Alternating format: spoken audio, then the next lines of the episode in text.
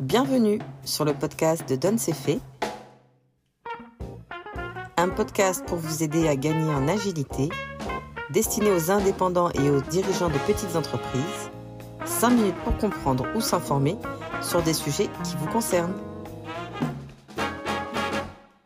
Bonjour, pour ce premier épisode, je vous propose de revenir sur l'emploi des travailleurs handicapés.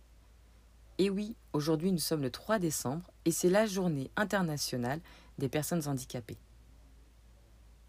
Alors depuis le 1er janvier 2020, la réforme de l'obligation d'emploi des travailleurs handicapés est entrée en vigueur. Désormais, pour toutes les entreprises, quel que soit leur effectif, une déclaration concernant les bénéficiaires de l'obligation d'emploi des travailleurs handicapés doit être effectuée via la déclaration sociale nominative mensuelle, la fameuse DSN. Alors, premier changement significatif et non des moindres, on en a fini des cinq formulaires et de la centaine de rubriques à renseigner. On est bien sur une simplification de procédure et une nouvelle déclaration pour les entreprises de moins de 20 salariés.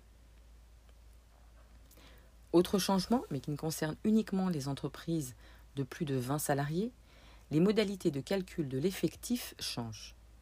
Désormais, ce calcul se fait au niveau de l'entreprise et non plus au niveau de l'établissement. De plus, l'employeur peut prendre en compte l'ensemble des travailleurs, quelle que soit la durée et la nature de leur contrat, au prorata du temps de travail sur l'année. Notez que désormais, chaque travailleur handicapé de 50 ans et plus compte pour 1,5 dans le calcul de l'effectif. Enfin, le taux d'emploi, lui, reste toujours fixé à 6% de l'effectif de l'entreprise. Alors, à défaut d'un taux d'emploi suffisant, les entreprises de plus de 20 salariés ont une obligation de versement d'une contribution. En effet, l'entreprise doit verser pour chaque travailleur manquant une contribution dont le montant varie selon l'effectif. Pour les entreprises de 20 à moins de 250 salariés, l'entreprise doit verser une contribution égale par travailleur manquant à 400 fois le taux horaire brut du SMIC. Alors pour pallier à cette insuffisance, troisième changement, l'incitation à recourir à la sous-traitance. En effet, si vous déclarez l'achat de produits ou de services auprès d'entreprises adaptées ou de travailleurs indépendants handicapés, vous pouvez les valoriser en déduction de la contribution due. Les modalités de calcul ont été simplifiées grâce à l'application d'un taux unique et quel que soit le type d'achat. C'est 30% du coût de la main-d'œuvre, dans la limite d'un plafond dépendant du nombre de travailleurs handicapés que vous employez.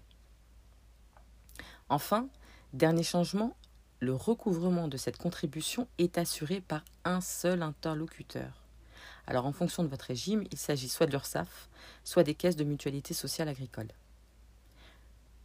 Notez qu'à partir de 2021, vos déclarations mensuelles permettront à l'URSSAF de vérifier le respect de votre obligation relative au taux d'emploi de travailleurs handicapés, qui, je vous le rappelle, doit être d'au moins 6% de votre effectif.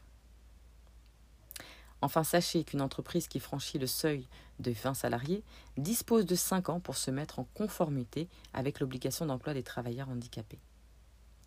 Ce podcast est terminé.